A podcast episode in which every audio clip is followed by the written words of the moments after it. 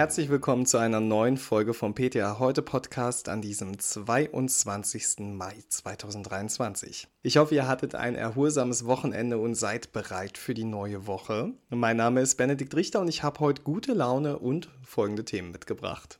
Chronische Darmentzündungen und die Haut. Welchen Zusammenhang gibt es? Das UPD-Gesetz gilt. Was bedeutet das für Apotheken? Der Apothekenprotesttag steht bevor. Was sagt die Abda? Und letztes Thema: Minipille bald rezeptfrei in den USA. Am 19. Mai war der Welt-CED-Tag. CED, das steht für chronisch entzündliche Darmerkrankungen. Dazu zählen Morbus Crohn und die Colitis ulcerosa. Beim Morbus Crohn liegt eine Entzündung des Magen-Darm-Traktes vom Mund bis zum After vor und bei der Colitis ulcerosa eine Entzündung des Dickdarms. Über 300.000 Menschen in Deutschland sind betroffen. Mit dem Welt-CED-Tag soll mehr Aufmerksamkeit für Betroffene geschaffen, die Öffentlichkeit mehr über die Erkrankung informiert und damit dann das Bewusstsein für CED erhöht werden. Denn CED-Betroffene müssen meist mit massiven Beeinträchtigungen im Alltag leben. Neben dem Verdauungstrakt können auch Entzündungen an den Augen, Leber, Gelenken oder der Haut auftreten.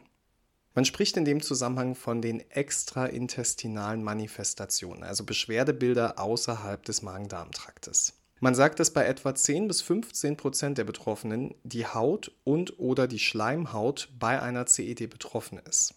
Eine neue Studie aus Litauen spricht sogar von 30 Prozent. Zu den häufigsten Erkrankungen in dem Zusammenhang zählen die Psoriasis, Dermatididen, die schmerzhafte Knotenrose und Pyoderma gangrenosum, die zu Ulcera führen kann. Schuld daran ist wahrscheinlich eine überschießende bzw. veränderte Immunreaktion, die auch an der Entstehung der CED maßgeblich beteiligt ist. In diesen Fällen kann eine Anpassung der immunsupprimierenden bzw. modulierenden Medikation erforderlich und hilfreich sein. Aber es gibt noch zwei weitere mögliche Ursachen. In seltenen Fällen kann es bei CED-PatientInnen aufgrund der gestörten Darmfunktion oder einem Appetitverlust zu einer Mangelernährung kommen. Das Fehlen wichtiger Vitamine und Spurenelemente kann dann zu dermatologischen Symptomen führen. Ein besonderes Augenmerk sollte dabei auf Biotin und Zink gelegt werden. Aber auch ein Mangel an Vitamin A, C, K und B-Vitamin kann sich an Haut und Schleimhaut bemerkbar machen. In diesen Fällen schafft dann eine Substitution der fehlenden Vitamine bzw. Spurenelemente Abhilfe. Und Grund Nummer drei in dem Zusammenhang könnten auch Medikamente sein. CED-PatientInnen nehmen oft dauerhaft Arzneimittel ein. Bei den Wirkstoffen Mesalazin, Methotrexat und Infliximab sind laut Fachinformationen dermale Nebenwirkungen häufig. In diesen Fällen sollte dann ein Wechsel des Medikaments erwogen werden. Für eure Beratung von Menschen mit CED bedeutet das, dass ihr sie darauf hinweist, ihre Haut regelmäßig zu kontrollieren und wenn Läsionen und Veränderungen auftreten, einen Dermatologen aufzusuchen. Die PatientInnen sollten außerdem den behandelnden Arzt über die vorliegende CED und entsprechende Medikation informieren. Wir bleiben mal bei Themen mit drei Buchstaben und kommen von CED zu UPD. Dabei handelt es sich nicht etwa um neuen Paketzusteller, sondern um ein Gesetz. Das Gesetz zur Umstrukturierung der unabhängigen Patientenberatung Deutschland. Das ist vergangene Woche im Bundesgesetzblatt verkündet worden und somit in Kraft. Darüber hat auch die ABDA ihre Mitgliedsorganisation informiert. Seit dem 8. April hingen Apotheken streng rechtlich gesehen beim Austausch von nicht verfügbaren Arzneimitteln in der Schwebe. Dürfen wir oder dürfen wir nicht so agieren wie während der Pandemie? Die Abda sagte stets dazu, dass sie erwarten, dass das BMG die nahtlose Abrechnung der Apotheken gemäß den bisherigen Austauschregelungen der SARS-CoV-2-Arzneimittelversorgungsverordnung unterstützt und dafür Sorge trägt, dass die Krankenkassen die Abrechnung in vorgenanntem Sinne einschränkungslos akzeptieren. Bedingt durch die aktuelle Liefersituation vieler Medikamente wurde der Ruf nach Verlängerung der Abgaberegeln immer lauter und es wurde eine Übergangsregelung geschaffen, die gilt bis zum 31. Juli. Tja, wie geht's danach weiter? Dann bräuchten wir eine dauerhafte Anschlussregelung zu erweiterten Austauschmöglichkeiten im Fall von Lieferengpässen. Und das soll durch das ALBVVG erreicht werden. Das steht für Arzneimittel Lieferengpass Bekämpfungs- und Versorgungsverbesserungsgesetz. Da ist man gerade mit der Gesetzgebung beschäftigt, könnte also noch ein bisschen dauern. Einen kleinen Blick kann man aber schon reinwerfen. Zumindest gibt es schon die Info, dass die Anschlussregeln hinter den derzeit geltenden Vorschriften deutlich zurückbleiben. Auch einen Retax-Ausschluss wie bisher gibt es wohl nicht. Der Bundesrat hatte sich hinter die Apotheken gestellt und fordert ihnen weiterhin weitreichende Freiheiten beim Austausch zu gewähren, ohne dass sie Kürzungen fürchten müssen. Das sind ja dann auch gute Nachrichten. Schauen wir uns mal an, wie das dann in der Praxis aussehen wird. Denn Unterstützung von Seiten der Politik, das vermissen viele unserer Kolleginnen in den Apotheken. Die Jahre in der Pandemie fordern ihren Tribut. Das Apothekenpersonal wird immer weniger und die, die noch da sind, leisten Überstunden und kämpfen mit Engpässen. Die Rufe nach einem bundesweiten Streik, die wurden in den letzten Monaten immer lauter und sowas in der Art wird es am 14. Juni auch geben. Abda und Verbände trommeln zum Apothekenprotesttag. Die Apothekengewerkschaft ADEXA bittet PTA, PKA und ApothekerInnen bei der Protestaktion mitzuwirken, um es aber nochmal deutlich zu sagen. Ein Protesttag ist kein Streik. Am Mittwoch, den 14. Juni, werden viele Apotheken in ganz Deutschland aus Protest geschlossen bleiben. Damit reagiert die Apothekerschaft auf die gesundheitspolitischen Entscheidungen der Bundesregierung. PTA sind dazu aufgerufen, die Apothekenleitung dabei zu unterstützen und gegebenenfalls in ihrer Apotheke für die Teilnahme am Protesttag zu werben. Gabriele Regina Overwiening, die Präsidentin der ABDA, die sagt, die Bundesregierung hat diesen Protesttag provoziert. Auch der Tag der Apotheke am 7. Juni wird nicht ganz so süß ablaufen wie in den letzten Jahren, sondern der bekommt ein politisches Leitmotiv. Die Abda sagt, sie habe in den vergangenen Wochen auf verschiedene Weise auf die Forderungen der Apothekerschaft hingewiesen, allerdings deute nichts darauf hin, dass die Bundespolitik auf diese Forderungen eingehen will.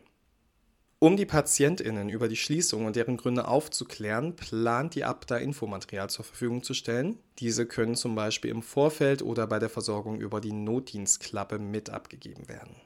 Auch die Apothekengewerkschaft ADEXA hat ihre Mitglieder aufgerufen, ihre Apothekenleitungen bei dem Protesttag zu unterstützen und ADEXA geht sogar noch weiter. Sollte die Apothekenleitung bezüglich des Protests zögern, dann fordert die Gewerkschaft ihre Mitglieder auf, für eine Teilnahme zu werben. Das heißt, suchen Sie das Gespräch mit Ihrer Apothekenleitung und werben Sie für eine Teilnahme am Protest. Denn von einer zwingend notwendigen höheren Honorierung hängen auch die Spielräume für Tarifverhandlungen und damit für höhere Gehälter ab. Laut einer Umfrage der Abda befürworten aktuell mehr als 80 Prozent der Befragten Approbierten, die Apotheke bei Aufrechterhaltung der Notversorgung für einen Tag zu schließen. Bevor der Apothekenprotesttag stattfindet, werde anlässlich des Tags der Apotheke mit jungen ApothekerInnen die Aktion gegen Zukunftsklau gestartet. Einen Tag zuvor wird es dafür am 6. Juni eine Schulterschluss-Pressekonferenz in Berlin geben. Die soll die Botschaft vermitteln, immer weniger Apotheken, eine von Engpässen geprägte Patientenversorgung, zehn Jahre Honorarstillstand bei den Apotheken und bisher keine Einsicht der Bundesregierung, so kann und darf es nicht weitergehen. Und auch für den Tag der Apotheken wird die Abda nach eigenen Angaben Informationsmaterial zur Verfügung stellen. Nach so einem aufregenden politischen Thema, da brauchen wir noch was Entspanntes zum Abschluss, oder? Ja, ein Blick in die USA ist selten entspannend, aber entspannt geht man da scheinbar demnächst mit einer Minipille um. Die US-Arzneimittelbehörde empfiehlt, eine Minipille aus der Verschreibungspflicht zu entlassen. Es geht dabei um das Präparat O-Pill den entsprechenden Antrag hatte die Firma HRA Pharma im Juli 2022 gestellt. Bei dem betroffenen Präparat handelt es sich um ein bereits seit 1973 in den USA zugelassenes orales Kontrazeptivum. Das wurde damals aber noch von Pfizer unter dem Namen Ovret vertrieben. Mit 75 Mikrogramm Norgestrel zählt Opil zu den auch als Minipillen bezeichneten Gestagen-Monopräparaten. Die haben ein geringeres Thromboserisiko als die Kombination aus Östrogen und Gestagen, haben aber auch ein kürzeres Zeitfenster, in dem vergessene Tabletten nachgenommen werden können. Der Vertrieb von Ofred wurde 2005 aus wirtschaftlichen Gründen eingestellt. HRA Pharma hat seit 2015 die Rechte inne. Die Voraussetzungen für einen OTC-Switch in den USA sind, dass der Nutzen eines Produkts seine Risiken überwiegt und dass das Missbrauchspotenzial gering ist. Außerdem muss der Hersteller nachweisen, dass AnwenderInnen mithilfe der etikettierten Angaben in der Lage sind, das Vorliegen der Indikation sowie mögliche Gründe, die ein Absetzen oder einen Arztkontakt erforderlich machen, bei sich selbst erkennen. Ebenso muss die korrekte Anwendung des Präparats daraus hervorgehen und all das scheint HRA Pharma gelungen zu sein.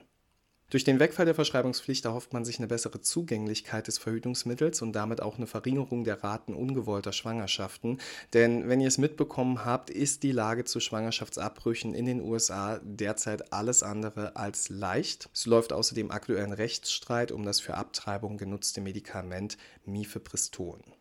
Die endgültige Entscheidung der FDA wird in den kommenden Monaten erwartet. Zwar ist die Empfehlung der Beratungsgremien nicht bindend, doch üblicherweise folgt die FDA dieser Empfehlung.